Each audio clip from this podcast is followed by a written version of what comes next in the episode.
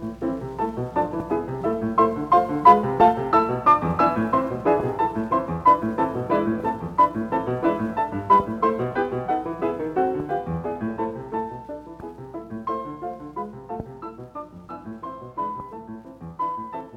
友们，大家好，欢迎大家收听《飞马飞牛 Famous Unknown》，一个由我和朋友们共同创建的播客。我是北京师范大学历史学院的曲炳瑞，一个爱讲故事的非典型青年史学工作者。那这一期节目呢，还是由我和李二共同和大家交流分享一些我们对于吃药方面的某些见解。呃，李二跟大家打个招呼。大家好，这里是李二。哦，很好。还是我们从这儿开始，因为李二呢最近学有所得啊，在他阅读西方现代文学的过程中呢，他有一些想法，比如说他读到了《汤姆·索亚历险记》，他特别强调我不能够用类似你英文的方式来发音，不能说其他的那些名字哈，那我们就直接讲《汤姆·索亚历险记》这本书，大家都知道是美国著名作家马克·吐温的名著啊。那在这本书里边呢，其实就提到过波利姨妈。呃，担心因为良心受谴责，陷入萎靡状态的主人公，对他做了很多治疗。呃，这些治疗包括什么？包括冷水浴、热水浴、麦片粥，还有发泡药膏等等的方式。最后，老太太选择一种非处方药，这种处方药叫做 painkiller。呃，怎么说？就是急痛终结者是吗？应该这么说吗？其实就是止痛药。今天的止痛药也叫 painkiller。哦，那它翻译过来就是止痛药。嗯嗯嗯嗯。就是实际上，当然汤姆索亚那一段，我们大家从小都读了。我小的时候也是非常喜欢，呃，整本书。但是其中有一段内容呢，大家可能还有印象。如果没印象的话，大家随便去翻一翻那个书就能想起来。就是首先是因为汤姆索亚和他的好伙伴，对吧？更著名的主角哈克贝里费恩，两个人一块目对目睹了一场凶杀案，目睹了一场凶杀案。然后呢，是印第安人乔祖把这个。一个跟他有仇的大夫给杀掉了，杀掉之后呢，两个人就很害怕，跑了好几里路。后来两个人自己秘密定了一个誓，因为乔祖很厉害嘛，两个人害怕如果说指控他，呃，会被这个乔祖给干掉，所以说两个人就是发誓绝对不把这个秘密透露给其他人。但是呢，这个后来这个杀人案呢就被安在了乔祖的同伴啊，叫莫夫彼得的这个人身上，就导致判了一个冤案嘛。这个彼得他喝醉了，他并不知道自己没有杀人，他还以为自己真杀人了。所以说，两个孩子都受到很强烈的强良心谴责。他俩如果说了真话，害怕被乔祖给干掉；如果不讲这个话呢，嗯，那这个莫夫彼得就要上绞刑架了。所以说，他们两个就就很痛苦啊，很大的拷问对吧？良心上对灵魂拷问。更糟糕的一点呢，是这个汤姆他的感情还不顺利啊，这是 这个书上反复出现的一个命题呢。如果汤姆在人生上很顺利，他的感情顺不顺利不那么重要，呃，但是如果他的人生不顺利，感情往往也不顺利，后面他他就会变得非常不顺利，所以整个人精神极度萎靡啊，这是相当于一个汤姆那时候多少岁？也有有有十来岁没有？应该有吧？就十来岁小孩儿，同时面临精神和事业上、感情和事业上的双冲击，嗯，在这个时候他就萎靡了吧，嗯，萎靡了之后呢，这个就是。他那个姨妈，其实这个这个姨妈的形象就是按照汤姆所呃，按照马克吐温的母亲的形象去去捏出来的这样一个形象。啊，这个觉得很害怕，这孩子怎么 过去这个像个猴一样啊，这个天天那么精神，现在突然就就就就不正常了，这很很很可怕的。所以说呢，呃，老太太给他用了一大堆乱七八糟的治疗方式，其实。如果我们看这本书，能看到书里面大量的内容都跟治病有关。啊，老太太找的那些方式，刚才曲老师已经说过了。曲老师已经用我拟好的文本给大家说过了，说了好像是他他他他知道一样。然后他啊，然后呢，这个最后老太太决定用一个非处方药来解决问题啊。这好像是个处方药，现在看我我有点想不起来了。这药就是 painkiller 啊，就是止痛药。嗯哼，他现在止痛药都是。呃，所谓的这个这个都叫 painkiller 啊，这这没有区别啊，painkiller 不不不念 pain 念 pain painkiller，但是呢，呃，大家在那个疫情期间肯定大量的了解止痛药是怎么回事了，就大家用的布洛芬典型的止痛药，但是除了这种止疼药之外，还有其他的所谓的这个应该叫非甾体性消炎药，就是呃乐聪、妙纳、希乐宝啊，这个这个李和成的灵魂伴侣啊很专业对，乐聪妙纳希乐希乐宝，我这药柜随时带这些东西啊。然后呢，呃，杨过大家都知道的，你吃了它之后可以止痛，但是呢，虽然说它都叫止痛药，可是，在马克吐温时期用的那个所谓的 painkiller 和现在的这个所谓的止痛药，它完全不是一回事儿，就是就是它俩的区别很很难描述，大体上类似于非洲巫医和现代医学的区别。哦所以我们在下之后，我们这一讲介绍的就是所谓马克吐温时期的或者汤姆索亚里面的止痛药，就指一种特定的药物啊。所以我给它翻译的时候就翻译成止痛宝了，叫止痛宝，就不叫止痛药了，做一个区别。嗯嗯哼。那吃了这种止痛宝或者这种止痛药之后，呃，这个药有什么样的疗效，或者说口感怎么样？这个关于它的具体成分呢，我们下一讲再说。但是我们现在可以先渲染一下啊，就是按照这个小说里的讲法，波利姨妈在给汤姆用这个药之前，自己先吃了一勺，吃了一勺之后，他根据描述说那玩意儿简直是液态的火啊。然后呢，给这个汤姆也灌了一勺，因为孩子也不愿意吃嘛啊。结果这个孩子屁股底下就跟着了一盆火一样。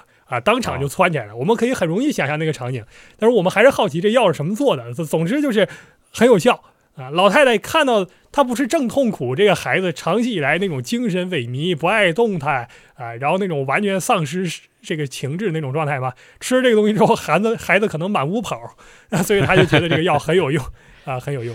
听着这个药，用今天我们的话讲就是白酒，而且是高度的白酒，或者叫伏特加是吧？Vodka 应该是这种东西，对不对？呃，差不多啊、其实哦这种药大量的用酒，我们后面会讲讲，但是前面可以说一下，就是酒这个东西，在中国当然经常可以做药引，啊现在药酒嘛、非常彪悍。有我有有，我记得我小时候看我姥爷家还是哪儿泡那个各种各样的东西，反正都能塞进去啊、啊然后在西方的炼金术里面，酒也是经常做药物基底的。哦，就是我不知道大家、啊对大家有没有玩过那个那个这个我非常喜欢的这个这个叫叫 Witcher 啊猎魔人巫师系列的游戏啊，它在第三部里面就有一个专门的是炼金的环节，这个很符合古代炼金术。就炼金的时候用的常用的一种基底就是矮人烈酒，无论什么样的药剂都可以用烈酒做基底调出来。它之所以这样设定，就是因为在古代炼金术里面大量的使用酒作为作为一种调配的东西。当然，我想部分原因是因为古人也没有，就是西方人啊，在很长时间内是没有办法获得洁净水源的，哦，特别是在罗马帝国消灭以后，就罗马帝国覆灭以前，当然罗马人非常注意那个，曲老师应该也知道的啊，注意那个排水的，呃，嗯这个包括供水系统。嗯。但是他们不太懂那个联动器原理啊，所以他嗯。修那个高架水渠一层一层的，要从城外非常费费费劲的去引进来。嗯嗯。啊，当然，他这样引水呢，当然水很干净，但是因为这个系统经常是用铅做的那个管道，嗯嗯所以说它还会重金属中毒。对，甚至有人认为就是铅太多导致罗马人后来体质普遍下降，所以帝国才亡了，这是一种说法。但是这个时候获得的水，只从水质上看，相对还是干净的。但是到了中世纪以后就不是这样了，嗯，就是水，呃，因为大量的那个蓄输水系统都都坏掉了。啊，然后呢，嗯水都很脏，大量的沉淀，所以最后的结果就是大家能够获得比较安全的一种饮品其实是酒，酒。因为酒精能够对杀菌嘛，哦，然后乱七八糟的东西都沉淀下去了，哦哈，这是现实。那你刚才提到了，就像我们说马克吐温吃的这东西，它究竟是什么东西做的？就是主主体就是酒，他吃的这个这个止痛药其实也是酒，是不是？对，就是主体是酒，后面还有一些很逆天的东西。哦我们后面会讲这个戴维斯先生，就是马克吐温吃的这个药的制造商，呃，嗯他的呃这个这个生产这东西用的用的材料，包括他会做一些非常奇怪的描述。呃，这个我们呃为了给下一讲一点空间，我们下一讲会说，但是这一讲我们先提，就是主体就是酒，那就是非常高纯度的烈酒。啊，高纯度的烈酒，呃但是确实有效，对吧？那你看，我们现在现在讲到了这个十九世纪的美国，也就是马克吐温生活这个时代啊，而且我们也知道马克吐温他人生经历其实很不凡的啊，一个大作家，他是做过水手是吧？也算是走南闯北，见识很广，见闻很广的时代，而且我们也知道，好像现在看，呃。就是当时好像也处在这个第二次工业革命的时候吧，应该说这个还相对来说有一些先进技术。那在美国，我们理解它好像是不是医疗上应该高级一点哈，有点发达的，那是不是这样呢？实际情况当然不是这样的。我们哦如果在看那个马克吐温写的这本《汤姆索亚历险记》，里面有大量的医疗的场景，它的反映出来的情况是什么呢？我这儿举一个例子，比如说这个这个，首先就是马克吐温啊，不是这个汤姆索亚上一个主日学校，主日学校嘛，就是那南方嘛，他他这种这个这个基督教的学校，教会学校相当于。教很多东西，他也教地理学，呃，也会教读写，也会教圣经啊，教这些东西。嗯哼，呃，然后呢，这个小学校长呢，还是一个非常有理想的人，嗯他没没有成功，但是他理想就是希望能当个医学家，当一个医生，所以他自己有一本精装本的那个医疗图鉴啊，这个东西嗯，说是铜版纸印刷的还是什么，他他天天就翻这个东西看。嗯。后来那个汤姆索亚这个感情经历的一个突破，就是他的小女朋友把这个书不小心偷出来给撕掉了，就不小心一下撕掉了。嗯然后结果呢，那个校长就到处查谁是犯人嘛，汤姆索亚出来顶了这个包，结果差点被揍死。嗯这个书就是一个非常详细的解剖图鉴。嗯，我们很确定的一点就是，同时期的中国一定是没有这样的东西的。嗯，这个大家对人体的、人体的这个这个形态是基本不太把握的。呃对当时有很多书对吧？那脑子画的跟一个小鱼一样，不知道大脑是什么样的。嗯但是同时呢，我们又能看到还保存着一大堆非常那个扯淡的治疗方式，就是很典型的巫术那种方式嗯哼啊、在那个汤姆索亚里面就有他跟这个哈克贝利费恩交流，交流的时候就说怎么治猴子。汤姆索亚说治猴子很好办啊，用仙水，这个仙水嗯大概就是。好像是树桩上那个水坑里的水还是什么，反正就用这个东西，嗯，然后念咒语，嗯咒语翻译过来呢，有一种翻译法就是大麦大麦加上玉米敷粉，仙水仙水帮我把猴子生吞。念完这个咒语，这个猴子就掉了。嗯大家可以去有兴趣去看一看马王嗯堆，应该是马王堆里面讲的那个怎么治龋齿。很多很多呃非常多，嗯对他，他其实就是这种方法。呃很多，敢告东陈元诸君子，早期的出出土材料里边这样的东西很多，嗯对顺势哦巫术，嗯所以这一时期是很混乱的。嗯马克吐温对大夫的观点呢，也呈现一种两极分化的态势。嗯就有的时候他当然知道大夫很重要，嗯哼但是呢，也有的时候就是老讽刺这个大夫。哦我嗯，我的记忆不是很清楚了。嗯。马克吐温曾经应该是在本地的那个医学行会上还是什么，反正就是给了他一个名誉会员什么的身份，哦哦然后他做一个这个这个相当于这个新年发表，嗯发表的时候他就讲大概这种话，嗯说这这一年多亏大家这个 努力工作啊，大概我们这儿人死的也差不多了，我们这个要再懈怠一点，可能多活一些啊，也可能反过来就是因为我们没有很努力，所以说死的人比较少。呃，他说话一向这样正话反说，对反话正说，对吧？对，啊你怎么理解都行，啊反正就是大大体思路就是嗯你怎么治都差不多。我们可以看到同时期的中国，大概相近的时期吧，还有啊一位大家都很熟悉的人，就是曾国藩。啊哈曾国藩的思路就是，就是他家有个家训，啊说不信方药，不信巫医，不信地仙。啊这个不信巫医和不信地仙，大家都能理解，就是封建迷信要不得啊、你就看病吧。他他不信方药，就是他连大夫也不找。而且我们去看现在曾国藩那个家书和日记，不是一度很火吗？嗯哼在这里面大量的出现了曾国藩自己的反思：怎么啊我看病又找一大夫？啊不应该找大夫的。啊，那他怎么治包括？后他他怎么治？他就不治嘛，啊挺着是吧？啊他就不对他不治。挺自觉，除了他晚年，嗯他晚年是糖尿病还是什么，我忘了，他眼睛失明了嘛，有点。嗯嗯嗯所以这时候他害怕了，他各种的疗法都试了，嗯包括那个呃找中医，包括啊找这个算卦的，包括啊找那个什么教他什么内观的、坐坐禅的这种方法哦都试了。啊，也就是说他他年轻的时候那个不相信的东西，他最后都接受了，是吧？人上岁数，一个是 怕老，一个是怕死，这个很正常。对，但是他后来连中医都试，呃，连西医都试了，啊应该是连西医都试了，我也没记错。但是这个时候他这个病其实治不了，所以说哦你找哪儿的大夫都白扯。对，曾国藩这种观点的一个核心思路就是有病不治，常得中医。这曲老师懂啊，因为曲老师做秦汉嘛，这这个《汉书》里面应该就这句话，是不是？嗯，还是《史记》里面的？应该《史汉》里面有一本是，应该是《汉书》。嗯。讲这个医生的时候说说，当时有普通的想法就是有病不治，常得中医，相当于早期历史上的对于这种疾病的态度，呃，有一些呃，其实一直也延续到后代啊。讲的很简单，就是这个病呢，你不要等它扩散出来，你不要等它这个呃效效果或者说这个病的症状已经非常明显的时候再去治它，总要是在没有发出比较明显的症状的时候，你就已经把它控制下去了。就好像我们之前都会了解到的，像什么扁鹊见蔡桓公啊，你这病在凑理，凑理就是皮肤上嘛，是吧？你这个很好治，敷敷啊，热什么做个泡个温泉可能就好了。但是等到这个病已经很严重了，深入骨髓的时候，好像就治不好。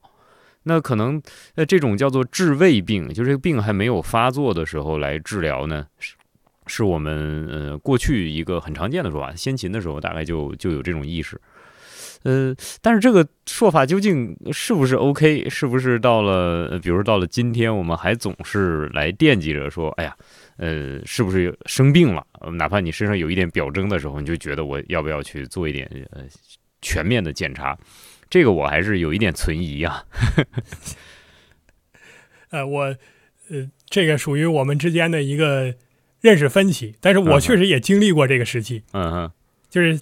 心情不好的时候，身上有一点小毛病，总想去看一看。总想去看一看。你看完之后呢，一个又牵连出另一个啊。当然了，我们可以用这个什么薛定谔的猫，对吧？用这个量子力学那种粗浅的庸俗化解释，对吧？你你不查就没事，一查就有事儿。对对。但是，我我知道曲老师这个意思，但我总体而言呢，我相信有病还是要查比较好啊。对。呃，当然古人不这么想，古人的意思是有病了你别看。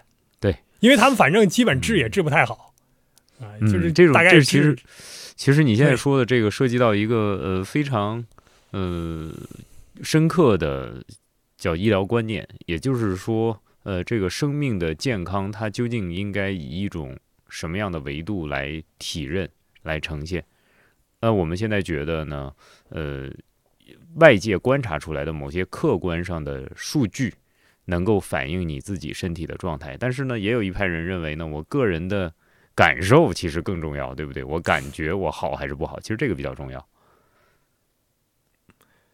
嗯，您说的，呃，我这儿就有一个例子，我前两天看那个，呃，看明代材料看到的，就是朱棣，这个这个永乐大帝朱棣，啊他这个晚年的时候呢，身体就很不好了，这个有病啊，大概可能是中风一类，就是我觉得是癫痫吧，可能就反正就这种病啊。然后他呢有一个。这个这个，就其实就相当于方式。我们知道当初不是这个是原厂还是谁叫什么名字？我突然卡住了。姓袁，他给这个朱棣算过卦嘛，就说你你一定能当皇帝，反正就这种卦。所以朱棣很信他。嗯他是相面的。然后呢，他的儿子也也是这个能相面，但是技术没他爹灵。然后同时呢，这家还传医学。嗯，所以说两个都都会啊，这这就是一个巫医相合的一个典型。嗯呃，然后呢，这个朱棣晚年呢，他就是老去吃那个这个这个道士给开那个灵符一类的东西，开这个这个神药。然后呢，这个后来就是这个病就越来越严重，我们也怀疑是不是给他吃丹药什么的，就是因为他他明显的那个精神状态啊，晚年就是比较极端化，就是服用身体就越来越差了。嗯嗯，对，嗯。然后呢，这个反正后来他这个这个这个这个这个。这这个相当于巫医就劝他，对吧？这个家传绝学的人就劝他说是，就是您这个病啊，大体上就是吃这个参这个这个灵符吃多吃的，所以您少吃点儿啊，不不能再吃了啊。然后结果这个马上这个朱棣就这个感觉嘛，就你说我有什么病啊？我明明还很好嘛，而且指着他怒骂，对吧？说神药不吃，吃凡药吗？啊，仙药不吃，吃凡药吗？朱棣那个脾气大家都知道，对吧？比他爹强不了多少，所以当场大家谁也不敢说话了。啊，那朱棣呢，就在自我感觉良好中就就就崩于于木川了吧，是吧？这这是我的 回应，是吧？好没好没法没法讲这种事情，就是确实是没法说。呃，那其实我们还是回到这马克吐温上来啊，还是回到马克吐温的这个止痛药来。那在当时，呃，就比如说我们讲这个美国，好像也有各种的这种治疗啊，说我这个。身体的某些表征的病症啊，呃，这这个疗法，但是这些疗法又不一定在今天看来不一定很棒。比如说放血，这放血这种疗法是怎么一回事？放血就是 bloodletting，它是一个历史极其悠久的治疗方式，而且它对我们的，根据我目前认识啊，它对我们的影响非常大，乃至于我们一些认为是传统的疗法，其实它就不那么传统。比如说拔罐儿。现在有一种是拔血罐嘛，嗯。他认为能驱寒毒什么的。我们家差点给我拔过血罐，嗯。说说说说治病，但是实际上呢，这个拔血罐出血这个方式，它就是放血嘛，就是放血嘛，认为放血嗯。可以治病。嗯，这个放血疗法它的根据呢，当然我不做西方的医学史，但是大体上我们认识到，就是放血疗法的根据呃其实深受体液学说的影响，嗯哼，就是大体上就是那是对呀古希腊就开始了是吧？希波克拉底。嗯哼，希波克拉底什么病都能治，希波克拉底就是就一个病他治不了，据说就是秃头。呃，什么就是脱发是吧？对，就嗯不是脱发就是秃头，就是嗯秃光脱光了，对吧？他他这个嗯治不了，嗯反正反正他治不了啊。除此之外，据说他啥都能治，他还能做手术啊，很嗯传奇的一个人。嗯希波克拉底就认为说，人的健康呢是是是由于你身体中多种体液形成了平衡啊，balance power 形成嗯均势了啊。你一旦哪个过多，哪个过少，就生病了。我们嗯曾经有一阵儿说人什么胆汁质，对吧？什么什么多血质这种，对，但钱穆先生嗯嗯呃，钱穆先生写《国史大纲》的时候都都讲嗯这个，说分析某某人大概是是胆汁质，还还是吕思勉先生，他们都用过这种东西 啊。这个追溯可以追溯到希波克拉底，嗯哼，所以你一旦平衡丧失了，人就有病，啊，人就有病。那么，呃，这种想法当然后来呢，就是没有直接到影响到放血，但是你因为你认为身体的疾病是由于体液不平衡导致的，嗯，所以说呢，就是放血好像就就有助于你的体液平衡嘛。嗯，在此基础上，就是可以放血。啊。所以从如果我们相信这个这个呃过去那些记载的话，就是甚至可能古希腊开始大家就放血，嗯。放血一直放到，就我们如果现在拔血罐也算放血的话，到现在还在放血嘛，啊是一种常见疗法。嗯。但是呢，在马克吐温那个时期，放血也是极其广泛使用的疗法啊。在我记得看那个吐温的。短篇小说小说里面就有，就是什么大夫给他来，然后放了血，他才好一些。拿一个盆儿那样放血。啊、嗯美利坚国父华盛顿就是一个放血的狂热爱好者，是吗？哦，他也喜欢，对他，他他喜欢放血，而且当时呢，关于这个放血到底能能能不能治病，应该是有医疗争议的。嗯哼，然后就是华盛顿他相信的这个大夫呢，就是当然是放血的坚定派。而且我们嗯得认识到，就是这个时候两批人，无论支持还是否认放血，啊他们实际上提出的理理论依据都是错的，啊，都一样对吧？都是对，都是一样，就是 一个一个老师教出来的，，对对对就跟，布鲁诺一样，我们现在知道哥白尼他他认为这个天体运行，他嗯确实是基基于推算之类的，他他算了数学，他懂的。有数学，，但布鲁诺他他那个所谓的什么日地心说、日心说，他是基于一种宗教观念嗯，所以最后他上火星架主要也是因为宗教观念，不是说他坚持嗯。自然科学，他可能不是很懂自然科学的。嗯，所以当时时对这个放血的这个这个争议呢，大体上也是这样一种一种特点。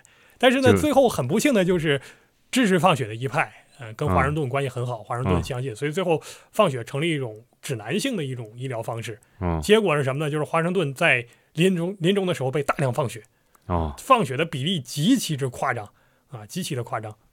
我们大概有多少现？在呃应该是放了大概三升半。三升半呢，就是成人血量一半吧，一个成年人血量大概是七升，哦，那基本上也就这个也就也就那个 不行了，对对不对？那就虚脱了。但是他不可能说一口气放出来这么多，哦但是你这个人都快都快去世了，对吧？你给他轮流放，他也受不了啊。哦，啊，这个代价还是放血对非常大这个。嗯对，放血对这个时代，我们这个时代还有一个影响，当然这个也是一种传说，但是传说的依据非常强。我不知道有没有非常明确的证据啊，但是传说就是现在我们看到法郎前面那个、啊哈，那个、那个转的那个、那个、那个、那个三色柱柱是？吧？三色那个对，三色柱嗯嗯啊，它其实就是这个放血的一个结果。哦，我们在之前曾经讲过，说这个早期的外科大夫啊，经常西方的外科大夫由理发师来兼任，嗯理发师呃既能给你拔剑啊，这个剪箭头什么的，对吧？又能给你放血，因为他的器具是全的。嗯哼那么他他放血的时候呢，就是要有一个这样的标志，就证明我能放血，我做的这个活多。那现在认为呢，我们这个三色柱可能就跟理发师的那种宣传有影响。有哦，红色的那个那个颜色代表的是动脉，蓝色的代表是静脉啊，白色怎么回事？它反正另有解释。这是一种嗯一种疗法，一种解释当然影，响很坏了啊，就放血很有用，放血很有用。那这个马克吐温他当时呃，比如说这个呃，在他生活那个时代哈，比如说像放血这东西，呃，还有没有其他的？比如说吃什么药？哪些药是他们比较偏好的呢？呃，其实我还真不太清楚马克吐温那个时候他偏好吃什么药物，就是口服进去的东西。我们能够确定，在同期，还是刚才说的，就是大量的药物里面是有酒的，呃，有酒，而且呢，这个酒确实就是这种带酒的药物，大家确实很欢迎。嗯，呃，而且美国有过禁禁酒令嘛，我们知道，对到马克吐温以后后，对，二十世纪以后的吧？嗯，二十世纪以后，嗯，那那这种情况下呢，带酒精的药物就更受欢迎了。哦，即使没有禁酒令的时候，已经有禁酒运动的先声了。因为哦。美国是一个很典型的宗教国家，嗯。这个国家立足于清教徒的一种呃这种宗教关怀，嗯，所以它有有些地方会有非常强烈的保守主义色彩，或者说那种禁欲主义色彩。嗯哼，那体现出来就是追什么追。像像像那个韦伯所描述那种啊，富兰克林式的那种追求利益啊，嗯。或者说是节制自己的欲望啊，嗯。再比如说就是别喝酒啊，喝禁酒，嗯，对禁酒，所以酒呢很重要。嗯他们还可能吃一些乱七八糟的东西，像那个汞化物什么的。嗯，但是呢，这个好像不是说大家呃都用这种方式口服。我自己的知识中最重要的一种办法还是这个这个外用的，就是放血。放血这个比较好，此外还有一个简单，对，啊还有一个东西就是灌肠，灌哦，这个也好，那 这个那这个这这也不好。这治什么的呢？这个主要是治那个，就是就我我知道中医有一种治法啊，就是治这个发烧。中医呢治发烧好像就有一种说法，就是得呃怕呃就是拉肚子，就是拉肚子是那个治发烧最好的做法。是灌肠是不是也啊治这个的？嗯他们倒没说灌肠能治发烧，嗯但是呢，灌肠好像是一种保健方式，啊哦，就是大家都喜欢灌肠，他觉得把这个身体清干净了。我不知道是不是也受体液平衡的影响，啊我觉得都可能受一点影响啊，都可能受一点影响。嗯这个体液平衡影响非常大。实际上，在这个呃前面说就是放血这个问题，放血本来是受到体液平衡的影响嘛，嗯哼但是呃，这个后来英国有一个非常重要的学者，呃，这个医学家叫威廉哈维，嗯是十六世纪到十七世纪的一个著名学者。他发现人体内的血液是循环的，血液循环就这啊一个血液循环，嗯所以他这个东西出来之后，其实对体液说是有影响的，而且影响很大。嗯而他学到这个观点之后，应该认识到，就是放血这种疗法没有用了。没用了。但是呢，哈维恰恰又是一个放血的坚定支持者，嗯嗯这这就说明他的观念的进步呢，和实际上的，就是医疗手段采取是两回事儿。哦，这个那么在说的有道理。对，在灌肠这方面也是这样，就是哪怕没有什么依据，现在也有些人愿意灌肠，哦，就有些人把这个作为一种保健方式，实际上它并不是很有保健的效果。然后，呃，灌肠大家认为能够清干净嘛，反正对身体有好处。有一个重要的实践者就是路易十四，哦，他也是哦对，路易十四他路易十四有几个爱好。路易十四一个是非常愿意吃东西，哦他是极其能吃的一个人。你别看他个儿很小啊啊，然后呢，这个好像长得也很很很不那什么，对吧？啊。但是呢，呃，路易十四非常愿意吃，啊。因为对这路易十四而言，办一个大的宴会是向所有贵族展示我皇家权威的这样一种表现，我国王权威的一种表现。绝对军权，我们都知道，嗯。对，我们都知道那个那个那个谁，呃，欧朱自清朱先生，他写过这个《欧游杂记》，嗯。就是在欧洲他溜达过一圈儿嗯溜达一圈的时候去看凡尔赛宫。他描述凡尔赛宫就是非常著名的那个论断。凡尔赛宫，路易十四早上起来，一百个贵族伺候他起床，哦一百个贵族伺候他穿衣服，哦一百个贵族伺候他吃早饭。这怎么他要伺候啊塑造一这个这一百个这个排队这？实际上 对表现出来是要用这么大一个排场。你能哦伺候国王伺候的越近，说明你跟国王关系越好。哦哦路易十四用这种方式把地方桀骜不驯的贵族都统合过来哦啊！你都到中央来，我给你发钱，然后哦你接受我的这一套文化风格啊！这这个大家都知道，那个制造路易十四非常有名的著作。就我给你个机会，给你个机会，你能过来给我端一下那个某些东西是吧？哎，对我们说直土 直虎子欲破壶，这种事情，无上的荣宠啊，嗯伺候国王上厕所啊，嗯无上的荣宠。哦但是他晚宴更更厉害啊，就是这种大的宴会，就是国基本上就是国王在吃，国王一家人在吃饭，其他人都是在下面看着。看着但是呢，啊对，但是表现出来是什么？就是国王非常能吃，哦，那跟跟那人家人家看这个也得看个一两个小时吧，要不然那个太快看完了也没有什么仪式性的效果，对不对？对啊，所以从上菜开始就要看，他们在下面看。我如果没记错的话，应该是嗯很晚很晚才举行。啊大家又不吃东西，就在那儿看国王吃啊，就是他们先饿着饿着看啊。他们饿不饿这个咱不知道，但是他们啊。可以一手看到吃播，而且是国王吃播呀。哦，高级啊，呃所以啊。就是很多人记，就是国王一个人吃东西是非常惊人的，什么吃吃这四四四只鹌鹑、几只鸡，还什么乱七八糟的东西、哦都能吃下去。哦他吃进去这么多东西，马上另外一个问题就是，对你消化怎么办呢？所以我总怀疑国王很喜欢灌肠，是不是跟这也有关系？哦，能理解了，能理解了。对，所以哦国王可能反正一生几千次灌肠吧，我要没记错。哇，偶尔就灌一下啊，都非常喜欢干这个事情，排空了，哦所以他认为也是有利于健康的。而且吃的多不一定是好事儿啊，可能会带来一些副作用，对不对？对对对，哦，好，那我想今天我们关于呃《汤姆索亚历险记》开始了，我们讲的关于吃药、关于放血，甚至关于灌肠等等的，我们对于西方医学的某些前现代的因素也有所了解。那嗯我们下面呃以后呢，我们再继续就这个主题再给大家带来一些精彩的内容。我想今天时间也差不多，我们就先到这里。那么欢迎听众朋友们留言或者来信与我们交流及咨询，在我们的公众号和博客下方留我们的公共邮箱。感谢大家收听《飞马飞牛 Famous Unknown》，我是曲炳瑞，一个爱讲故事的非典型青年史学工作者。李二跟大家说声再见吧。再见。